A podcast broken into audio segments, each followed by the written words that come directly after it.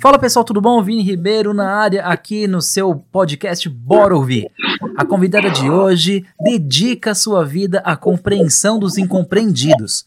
Psicóloga, neuropsicóloga, mestre em distúrbios do desenvolvimento pela Universidade Mackenzie, estudiosa e apaixonada pela temática do autismo infantil. Com vocês, Cintia Amazoni. Tudo bem, Cintia? Como é que tá?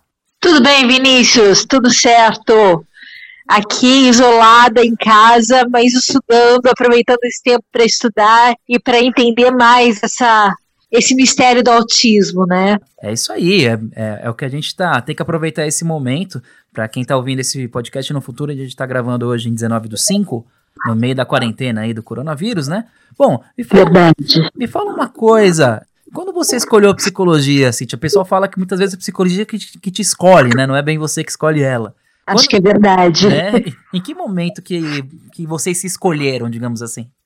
É, na verdade, foi aí, diante de uma pequena tragédia, uma pequena tristeza. Eu mãe tinha infartado e minha tia, que é psicóloga, foi acudir a gente, eu e os meus irmãos, e meu pai. E a partir disso eu me apaixonei pela prática. Tá Falei, nossa, que é isso que eu queria pro resto da minha vida. E me fala uma coisa, qual que é a diferença entre o tratamento de adultos e crianças? Acho que antes de falar o que muda, acho que preciso dizer de abordagens. Claro, claro. Dentro da psicologia, a gente tem três abordagens principais aí. Tá bom. Né? Que, que são as encabeçadoras de todo o processo. Que é a comportamental behaviorista no começo, uhum. a psicanálise e a existencial, né, dentro da existencial, da psicanálise e da, da comportamental, você também tem muitas ramificações aí.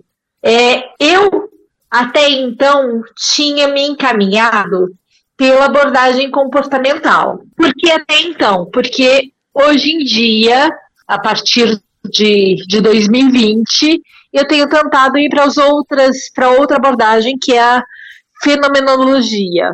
É um nome difícil. Nossa, como é? Mas é. Fe... Fenomenologia. Do fenômeno, de fenômeno.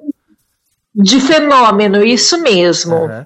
Quero entender o fenômeno autismo, o fenômeno, o sujeito, para além do diagnóstico. Uhum. E aí é que está o X da questão. É, enquanto você está trabalhando com o adulto, o adulto já vem muito rotulado e muito estigmatizado. Certo. A criança não, né? Além de, claro, você tem abordagens, não é abordagem, mas formas de trabalho diferente. Ou seja, com a criança você vai trabalhar através do lúdico, uhum. você vai trabalhar através do desenho, né? Com o adulto você vai trabalhar na linguagem. É, e o adulto autista sem linguagem fica bem difícil de ser trabalhado pelas outras abordagens, né? Ou sem essas ferramentas lúdicas. Porque o adulto com autismo e sem linguagem, ele possivelmente tem uma deficiência intelectual mais severa. E aí fica difícil trabalhar porque ele não vai saber se expressar como um, um, adulto dentro das normas, um adulto típico, como a gente fala. E é por isso que fica tão complicado trabalhar os adultos com autismo ou as pessoas que têm deficiência intelectual e não têm linguagem. Entendi. E é por isso também que quem aborda isso de melhor maneira é a abordagem comportamental. Psicologia é algo complexo, não é não é, Muito! Né, é, são anos de estudo. Depois que você estuda, você tem que estudar mais, tem que ler artigos. E daqui a pouco vem uma pessoa que não tem nada a ver com a outra, né? É. Eu também tenho, tenho um irmão autista, então eu, por isso que é legal a gente bater esse papo. Que legal! Né? Eu consigo conversar contigo do outro lado, né? Então, eu acabo. É um lado da família, lógico, que você já, já conversou, né? Com muitos familiares de autistas no seu, na sua jornada uhum. e tudo uhum. mais. E talvez as minhas dúvidas podem ser as mesmas de muitas outras pessoas. Então, eu acho que é, né, é bacana a gente. Até para quem também não, não, não é familiarizado com o assunto, é interessante saber como que funciona esse tipo de, de abordagem e esse tipo de problema, né? Que, que as famílias acabam tendo que enfrentar junto com, com a criança e com o jovem, né? Eu sou uma apaixonada por autismo, né? Desde que, desde que eu entrei na faculdade, praticamente. Uhum. Eu tenho mais vontade, vamos dizer assim, eu tenho mais facilidade de levar o conhecimento para as pessoas leigas. Porque eu acho que essas pessoas, ou seja, as famílias, né, as pessoas que lidam com o autista, os cuidadores, e que não têm o estudo que a gente tem. Uhum. E eu tenho a sensação, muitas vezes, que a academia, né, ou seja, a universidade, ela restringe o conhecimento para essas pessoas. Sim. Falando de um modo mais rebuscado, falando de um modo mais intelectualizado, não leva acesso, não leva acesso à informação para essas pessoas. Uhum. E aí dificulta a compreensão. Então, tudo que eu gosto de fazer, o que eu mais gosto de fazer, é trocar ideia com as famílias Uhum. para que vocês, vocês no caso, me digam como vocês enxergam essa, essa criança, esse sujeito. Porque é muito diferente eu trabalhar, eu estudar e vocês no trato diário. É verdade, com certeza. Então eu acabo, acabo ficando mais apaixonada, vamos dizer assim, e mais debruçada no conhecimento para levar para as pessoas sem instrução, vamos dizer assim. Sim, é, eu acho que isso daí é a, é a função desse, de- dessa comunicação, desse tratamento, dessa abordagem que os psicólogos fazem, porque é levar o conhecimento onde ele não, não, não existe, né? Ou, ou então onde ele é Sim. falho. É muito importante esse tipo de abordagem que, que vocês fazem, num, num grau de instrução, inclusive, porque tem muitos momentos que realmente é, é, é novidade até para quem passa por isso, porque a pessoa o familiar tem um filho, tem, né, alguém do algum ente querido que tem o Sim. autismo e nunca teve, nunca teve contato e de repente está ali se deparando com uma com uma situação que nunca nunca passou na vida. E aí, como é que a gente faz, né, para para lidar com isso? É, é uma coisa complicada. Verdade. Eu acho, pelo que eu percebo de muitas pessoas, parando para pensar, né, no nosso dia a dia, nas pessoas mais velhas, é, por exemplo, eu tenho, eu tenho parentes aí mais velhos, de, dos seus 50 anos para frente, que eu tenho certeza que tem autismo. Só que nunca foram Sim. atrás de saber, né?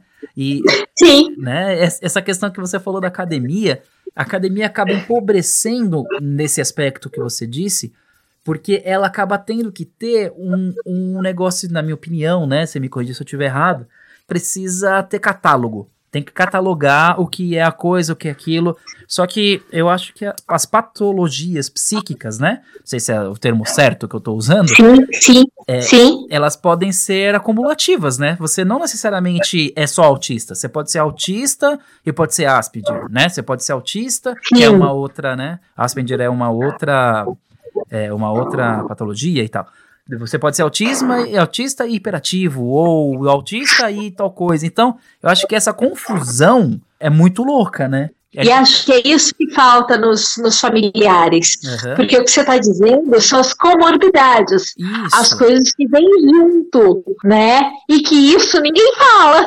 É, exato. Às vezes você tem uma criança com síndrome de Down que também é autista. Uhum. Nossa, Cíntia, mas síndrome de Down é tão carinhoso, tão afetuoso, como é que ele pode ser autista? É, ele pode ser autista, né? Não necessariamente ele vai ter.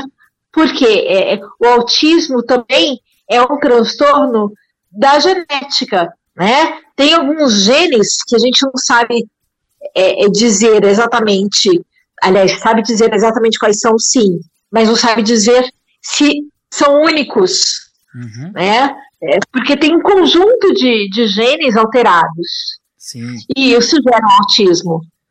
né? As comorbidades podem ser desde a gestação. A mãe que entrou em contato com mercúrio, a mãe que entrou em contato com substâncias químicas, a mãe que teve depressão, Uhum. né? Tudo isso pode gerar também uma criança com, com TEA. Nesse caso, como você entrou nesse, nesse aspecto da genética, poderia ter a ver também com a questão da. aquela situação de ter os pais ou avós, primos de primeiro grau, também pode se enquadrar?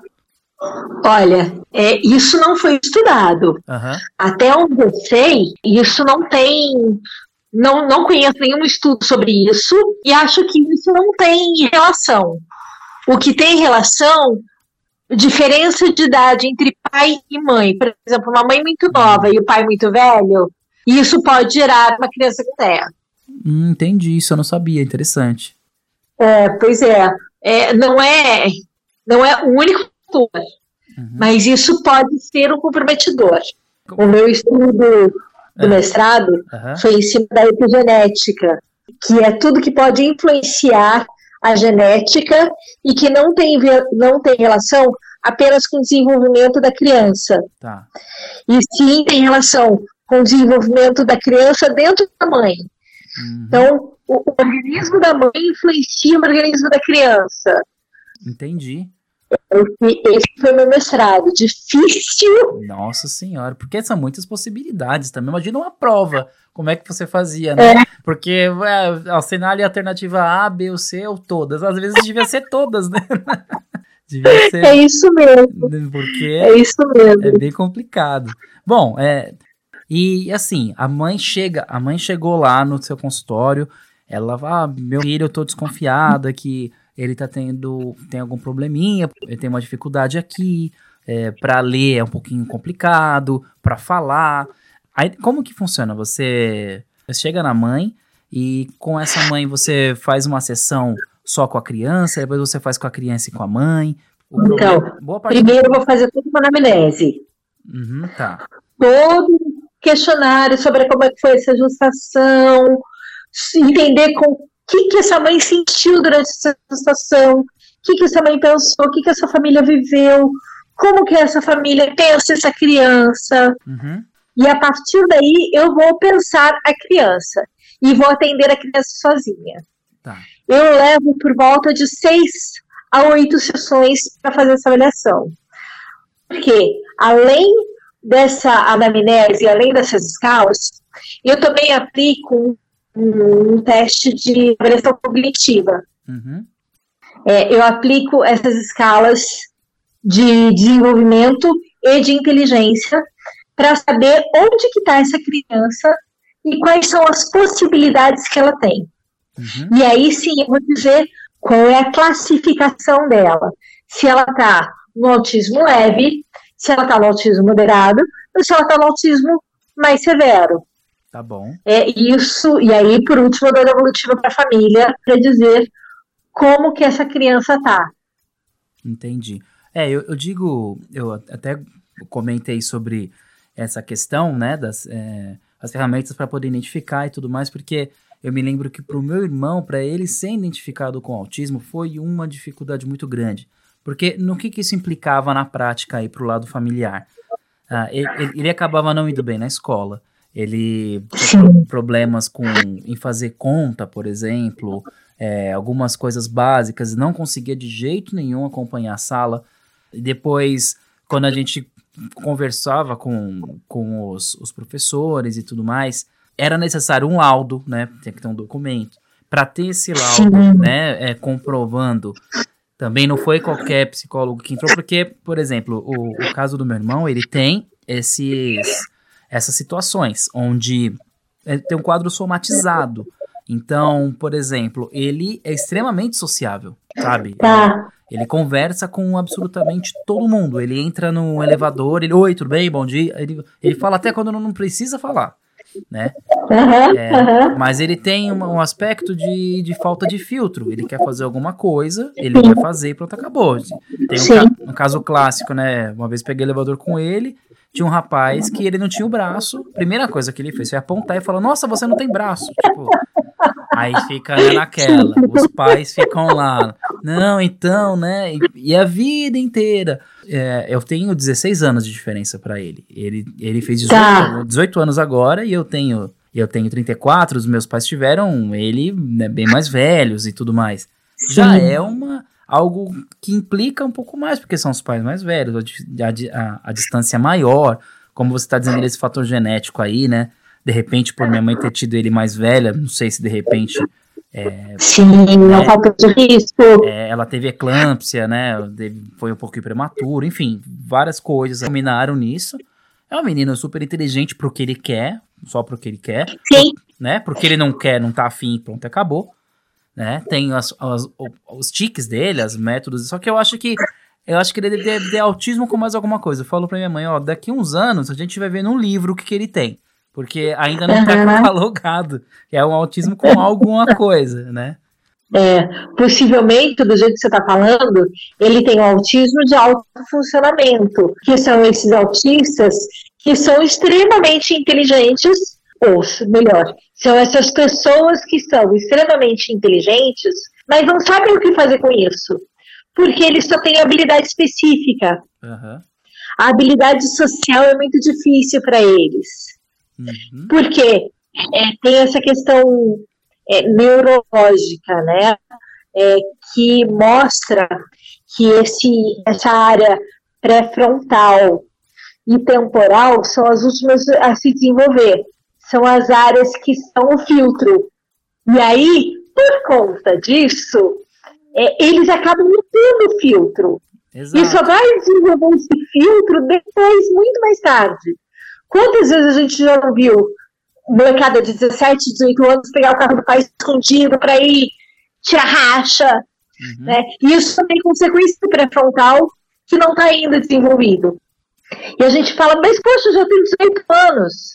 Não, mas o pré-frontal ainda não está completamente desenvolvido. Né? E esse pré-frontal não desenvolvido, junto com uma síndrome genética que, que gera dificuldade na socialização, no sentido de empatia, né, é, isso gera toda uma dificuldade no olhar para o outro. Uhum, né, no, no, ter filtro com a dificuldade do outro. Né? Acho que é essa a grande dificuldade do seu irmão. Uhum. E aí ele deve ter uma alta habilidade é, cognitiva, mas socialização Sim. difícil. É, então, é complicado. É, eu, por exemplo, que sou músico, eu sinto que ele tem muita facilidade com música, toca teclado até, e só que não consegue é, aquilo que você falou, ele meio que sente que não tem o que fazer com aquilo. Então, não, então não tem disciplina, né? De repente ele quer fazer um negócio, ele faz, daqui a pouco ele não faz mais. E é, um eterno, é uma eterna luta, né? Isso daí. For, é, é. fica, fica uma forçação de barra com algo que era para ser arte lúdico, né? É, é meio é, é, bem complicado. Sim. Né? Mas, mas, é. mas eu percebo, assim, é, eu como músico, a gente percebe. Nossa, a rítmica dele é incrível, a percepção. Ele era criança, criança assim, com sete anos. Aí eu tocava alguma música assim de alguma banda, eu falava, olha, me fala, faz só o barulho do baixo, como é. Ele fazia. Só o baixo, quero ver. Ele fazia com a boca. Faz só a guitarra base. Ele fazia. Faz só a guitarra solo. Faz só o prato da bateria. Como que é? Aí ele fazia. Então, eram os testes que eu fazia já pra ver a percepção Sim. dele. Coisas que eu falava, se eu fizer falasse isso com a minha mãe, ela não ia perceber. Sabe? Uhum. E ele, ele identificou identificou com mais facilidade do que muita gente que já tocou comigo, inclusive. Tem mais claro, gente... claro. É, então, é, é, aquele negócio do talento, né? O talento que tá ali, é, e tá ali estacionadinho, é. né? Infelizmente. Eu não gosto da palavra talento. Uhum. Eu prefiro a palavra habilidade. Certo. Ele tem essa habilidade. Ele consegue perceber, ele tem essa percepção aguçada. Uhum. Né? Porque se a gente fala em habilidade, a gente está excluindo tantos outros que por esforço conseguiram fazer. Sim, e muitas vezes o esforço transforma a pessoa em alguém muito maior do que outro que tinha, né, supostamente o dom, digamos assim. Pois é. Né? Isso é pois é verdade, é. isso é verdade, concordo contigo. E eu acho que assim, né, é, esses são os, os que têm habilidade específica. E aí a gente tem que olhar para esse sujeito como um sujeito e não como um cara portador de autismo. Uhum. E é essa a minha grande angústia hoje. Uhum. Né? É, se a gente olha o seu irmão como autista, a gente vai falar, ah, tá bom, ele tem essa habilidade, é, ele tem essa habilidade específica, né? Então vamos trabalhar só em cima disso. Mas se a gente só trabalha em cima disso, a gente não olha o sujeito por trás dessa habilidade. Uhum, a gente olha o sujeito por trás do diagnóstico. A gente fica fechadinho nisso. Uhum. Se ele traz para a gente é, toda a potencialidade dele, todo o desejo dele, a gente consegue ir abrindo o mundo dele para várias outras coisas. Sim, é verdade. E ele possivelmente nem tinha possibilidade de saber, porque estava lá fechadinho no mundo dele. Uhum. Todos nós devemos nos permitir, inclusive ele, né? A gente tem que saber se permitir, com né? certeza, com certeza. A gente tem uma visão muito cartesiana ou positivista do mundo. Ou é certo ou errado, ou é sim ou é não. Uhum. Né? E a vida não precisa ser dessa forma. A gente tem 50 tons de muitas cores É verdade. para a gente poder explorar. Claro. Hoje em dia, como que funciona a inclusão do autista nas escolas da rede pública? A partir do momento que você tem a lei da inclusão e a lei do autista, Uhum. né, é, você é obrigado a colocar essa criança dentro da sala de aula. Porém, essa criança tem que ter o laudo médico, então ela tem que estar laudada, né, pelo psicólogo e pelo médico, não serve só pelo médico. Junto com isso, as crianças com maior dificuldade ou os autistas com menor cognição, vamos colocar assim, Uhum. eles têm mais dificuldade de serem inseridos na sala de aula, porque a escola não está preparada para nenhuma criança com deficiência, não só os autistas. O que, que eu estou dizendo? Se a gente for pensar a escola hoje, ela é igual ao que era em 1900 e bolinha, Sim. na época dos jesuítas. Né? Mudou nada. Mudou que agora tem educação física. Em inglês, às vezes. É, pois é. As matérias são fragmentadas, o conhecimento é fragmentado, a criança tem que ficar sentada a maior parte do tempo. A criança com autismo, a criança com deficiência, ela não tem essa, essa facilidade ou esse controle motor, esse controle dos impulsos que as crianças em idade escolar já conseguiram adquirir. E aí, por conta disso, os professores acabam não dando conta delas porque eles têm uma, um- uma necessidade de sair, uma necessidade de brincar, uma necessidade de fazer outras coisas que não é, ficarem ali sentados. Eu brinco que a inclusão não é inclusão, é inserção. É inserção social. Para dificultar um pouquinho mais, É. a rede pública, quanto mais dificuldade essa criança tem, mais ela tem é, direito de ter um acompanhante em sala. Esse acompanhante é um cuidador. Uhum. Só que essa rede pública, seja estadual ou municipal, nunca tem esse cuidador. Então, muitas vezes, são as mães que têm que ir para a sala de aula com os filhos. Entendi. E, a, e como é que a mãe trabalha, né? Então, né? Vive do quê? Vive do BPC? Vive de loas? Uhum. Não vive, Exato. né? É É uma dificuldade isso. E também tem outro, outra situação. Ok, de repente consegue uma escola que. Acho que tem as escolas cadastradas que são, né? Que atendem. E assim, depois que ele se forma, acabou. Não existe nenhum. É. O que eu sinto é que não existe nenhum tipo de, de plano pro autista que fez 18 anos, que acabou a escola, Não existe nada para o deficiente né? Fica- é, qualquer, né? Não que só possa autista. colocá-lo para algum lugar, né? Que Isso. possa orientá-lo. A gente tem o Marcos Mion, que ele dá uma forçada de barra. O Marcos Mion também tem um filho com autismo. E ele dá uma forçada de barra no, no governo. Mas ainda assim é muito pouco diante do que se precisa. E mais do que isso, o Marcos Mion tem um filho de alto funcionamento, muito, muito bem desenvolvido para uma criança com autismo, né? Das possibilidades brasileiras. E junto com isso, ele não está do Brasil. Então ele não conhece a realidade da periferia, por exemplo. Então fica uma distância muito grande entre o que necessita de fato e o que é feito. Uhum. É, para te dizer só um, um detalhe aqui. Às vezes, você tem uma criança com autismo, uma criança com deficiência, criança, né, uma pessoa com deficiência já com quase 20 anos, um menino, e a mãe saiu com ele por um shopping. A mãe tem que carregar ele para o banheiro.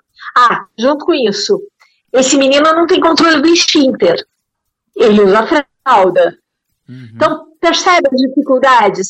Ela tem que levar ele para o banheiro, trocar a fralda dele no banheiro, né? Não tem trocador, não tem privacidade. As pessoas vão olhar feio porque é um, um homem no banheiro feminino. exatamente. É, é, complicado isso, porque eu também, eu, eu vejo também, voltando né, no, no, comentário do meu irmão, que é o meu, o meu universo, tomara que alguém claro. se identifique com isso. E, por exemplo, ele acabou de fazer 18, em vários momentos, mora num, num condomínio, tá, num prédio, que ele desce às vezes para passear um pouco, fica né, no celular o tempo todo, mas isso aí já também é um outro problema, que é da, da faixa etária, né? Não é só não é exclusividade dele. Mas aí, de repente, quando olha ele conversando com alguém, ele tá lá conversando com uma menina, um menino de ou 10 anos, de 9 anos. E isso. E ele é um homem. E é, o problema é que muitas vezes o autismo você não percebe. Você não vê diferença alguma. Você, você não, não tem entendimento. E para um pai ver sua filha falando com um cara barbado de 18, é, é. uma situação complicada. Isso é um. É tenso. É, faz parte do, dos medos, né, que, que a paternidade dos autistas uh, sofre com isso, né? O, o medo do, de agressão. Ele já foi agredido por, por, por outros meninos, por ser diferente, tá? É bem. É essa complicação. Exato. É, é, aí é como. Se você não tem isso na, na sociedade, se não tem na escola, não tem um plano, não tem nada disso, como é que você vai explicar? Como é que esse pai também que vê, ele não vê, não, pra ele é uma coisa nova e ele só vai ver o negócio na maldade. Não dá nem pra culpar ele, porque a gente tem uma base de informação muito rasa sobre o assunto. Por isso que a gente tá aqui conversando, uhum. né? Pra poder divulgar um pouquinho sobre isso. Mas você sabe que eu acho que eu acho não, eu fico pensando assim, né? Se a gente tivesse uma sociedade que olhasse para o sujeito e não para o que o sujeito tem, uhum. né? Assim, se olhasse para o seu irmão como uma pessoa e não olhasse para o seu irmão como, nossa, um cara barbado, né? Nossa, um homem, né? E todos os estigmas que vêm junto com isso, a nossa sociedade poderia ser diferente. A gente tem muito essa coisa do, do peso, do estigma que vem junto com o sujeito. Né? É o estigma do carro, é o estigma da classe social, é o estigma de onde ele está inserido, é o estigma de como ele se veste. Mas espera, quem é esse sujeito? Uhum, exato. Tem, tem, até uma música, né? Eu levei de um trecho de uma música do, do, do Racionais, olha só, hein? Que, que Nossa. Fala, é, você, é, você é o que você tem. Se não tem, você não é ninguém. É isso. E, infelizmente, a nossa sociedade está pautada no tem e uhum. não no ser. Eu estou saindo da área comportamental para ir para a área fenomenológica. Uhum. A área fenomenológica olha o sujeito, apesar dos transtornos, apesar das dificuldades, né, e olha esse sujeito como ele mesmo uhum. para além do autismo, para além da deficiência. É, então, a minha, a minha intenção agora é entender o que, que acontece que esta criança inserida na sala de aula não consegue se comunicar com o professor e por que esse professor não consegue se comunicar com essa criança. Uhum. Né? E que aí, pelo que eu estou entendendo dos meus estudos, tem muito a ver com a nossa sociedade positivista, né?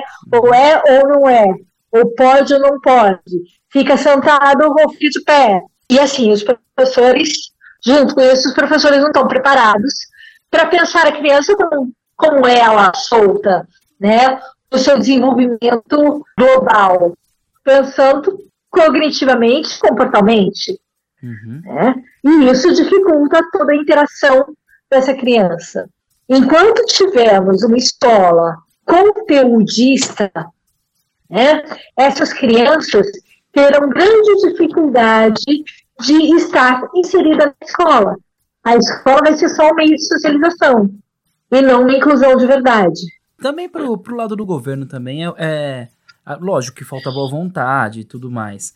E a gente, a gente vê que é um problema crônico, porque as, não tem escola.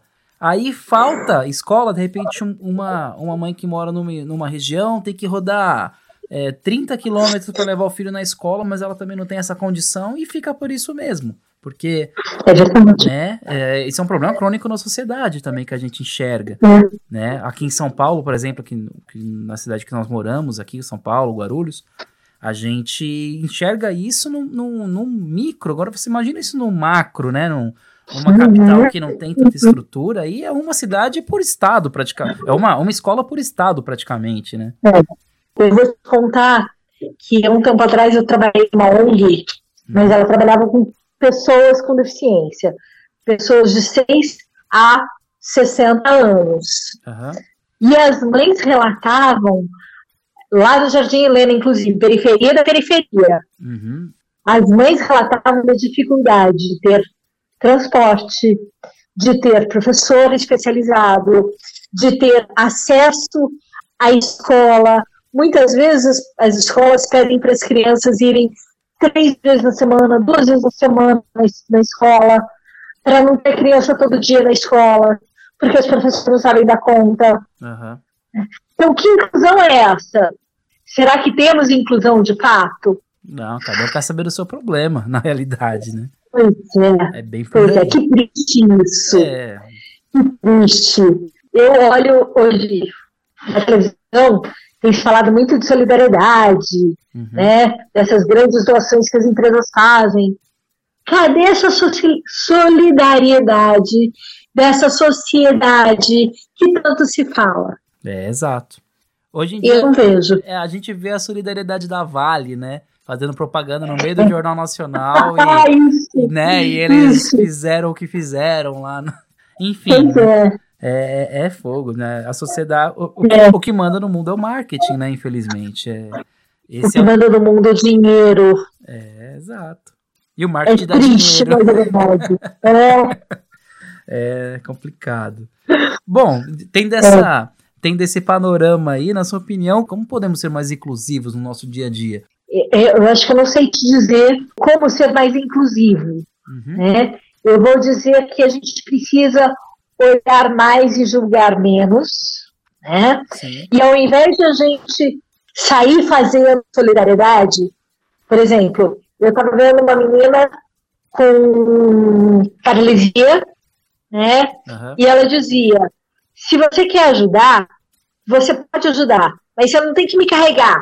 Você pode tocar no meu braço e solicitar que é, é, oferecer a sua ajuda, ao invés de sair me carregando. Né? Se você vê um cego querendo atravessar o farol, você não vai pegar no braço do cego e atravessar o farol, né? Uhum. Você pode tocar no braço do cego, perguntar se ele precisa de ajuda, porque às vezes ele não está querendo atravessar o farol, ele está só esperando alguém. Perguntar se ele precisa de ajuda, e aí sim dar, oferecer o seu braço para que ele possa ser ajudado. Verdade. Então, acho que é, é, se colocar, pronto, se colocar no lugar do outro. Para ser mais inclusivo, precisamos nos colocar no lugar do outro. É, a tal da empatia, né? Que tá, que, É. que tá tão fora de moda, infelizmente, né? Pois é. Concordo contigo. É, Você falou, eu só vou fazer um comentário sobre, sobre esse, é, essa questão que você disse da é, oferecer ajuda e não ajudar de qualquer jeito, né? Sim. eu fiz uma, uma dinâmica uma vez para um num treinamento, uma dinâmica de treinamento numa empresa que eu trabalhei, né? E, e teve lá uma dinâmica que foi bem interessante. O profissional lá, né? O, o, o- o treinador, né? Ele, ele fez com a gente o seguinte: ele chamou, metade do grupo ficou fora da sala, metade dentro. Pro pessoal que ficou dentro da sala, ele deu a instrução e pro pessoal que saiu, deu outra. Então, a função era o seguinte: quem ficou lá dentro, eles só escolheram uma pessoa e deixou a pessoa sentada, muda, de cabeça baixa, só. E quem estava lá fora tinha por objetivo fazer com que essa pessoa fosse até o outro lado ali da sala e tal. Sim. E só isso. Aí quem entrou na sala não sabia, eu tava ali quieto, eu não, eu só viu a pessoa ali, né, sentada e foi um por um, um por um tentando convencer a pessoa a ir até lá. Ficou todo mundo que, que como era um treinamento relacionado a vendas, ficou todo mundo, olha, Uhum. ali é bem melhor, porque não sei o quê. E ficou, né, todo mundo, todo mundo. É, coincidentemente, eu, como eu, eu já, já tinha trabalhado em aeroporto, em atendimento, eu tinha um pouquinho, já tinha sido treinado com relação a isso, eu entendi que era uma pessoa que, que tinha alguma deficiência, que estava ali. Aí eu, eu peguei e falei pra pessoa, você quer ir até ali? Ninguém tinha perguntado o que, que ele queria. Só tava querendo vender Perfeito. no treinamento. Aí quando a pessoa. Perfeito. Né, aí, aí eu falei: se você quiser me acompanhar, só segura no braço aqui. E aí eu consegui, o professor falou: isso aí, esse é o objetivo. Você tem que entender o que a pessoa quer. Não adianta você querer vender porque você quer vender. Você tem que entender Sim. o que a pessoa quer. Sim. Né? Senão você não o objetivo um... que eu tenho só de vender. Eu preciso entender o desejo do outro para atender o desejo do outro. Aham, uhum, exato. Eu achei que é. Se ele falou, me lembrou lá na, na, naquela gavetinha da memória, eu lembrei desse caso aí. Achei que era pertinente para o momento, para fazer esse comentário. Né? Sim, é isso mesmo. Bacana. É isso mesmo. Acho que se a gente se coloca no lugar do outro e entende o desejo do outro, uhum. né, a gente não precisa nem sentir a dor do outro. Não. A gente pode só entender que o outro também tem uma dor Sim, e também tem um desejo. E se a gente olha para esse desejo, a gente pode compreender e ajudá-lo a alcançar esse desejo. Uhum, exatamente. Esse, esse que é o conceito de respeito, na verdade, né? É. Bom, que legal, Cintia. Pô, muito legal o nosso papo. Quer passar suas redes sociais para o pessoal conseguir te encontrar? Ou então quiser passar seu número de WhatsApp para consultas? Esse é seu momento. Bom, eu sou Cintia Amazone, eu estou nas redes sociais, estou no Facebook e no Instagram como psicóloga Cintia Amazone, é Amazone com dois Gs. E eu atendo na Zona Leste de São Paulo. Tem um, um, um consultório no Totopé que é muito legal, chama Espaço Viveca. E é um espaço de arte e psicoterapia. Oh, a gente entendendo, é, a gente entendendo que a arte também faz parte da compreensão de ser, uhum. né? De para eu entender como quem eu sou, eu também posso utilizar a arte, eu também posso utilizar outras ferramentas que não só o verbal. Então a gente juntou essas duas possibilidades. Como é o nome? Espaço? Viveca, V-I-V-E-K-A. Viveca, legal, legal. Legal a dica para quem está em São Paulo, na Zona Leste. Depois, quando, quando, a gente passar esse período de pandemia, é um, uma oportunidade boa para inclusão, então, bem bacana. E aí, se quiserem, me procurem pelos, pelas redes sociais que a gente atende. Bacana, é isso, é isso. Uma conversa, uma consulta. Eu acho que a, gente, a gente tem que se comunicar mais e todo mundo tem que ter um entendimento mais bacana, mais legal do que do que do motivo da gente estar tá aqui, né? Eu acho que é esse que é o propósito. Isso mesmo. Legal. Isso mesmo. Então, Acolher o ser humano. É isso, é isso. Falou tudo. Vinícius, adorei conversar com você. Obrigada. Obrigada pela oportunidade. Opa. Achei esse bate-papo uma delícia. Me convide para outros que vão adorar conversar com você. Claro, se Deus quiser, a gente está gravando aí remotamente, mas depois a gente tem que marcar um bate-papo presencial. O, o, ah, né, perfeito, né? vou adorar. Som, o som fica melhor para todo mundo também, facilita é né, a interação. E a, gente, e a gente manda bala, é isso mesmo. Brigadão, obrigado mesmo, Cintia, pela presença. E é isso aí. E assim a gente finaliza mais esse episódio do nosso Bora Ouvir. Valeu, gente. Até o próximo episódio. Valeu!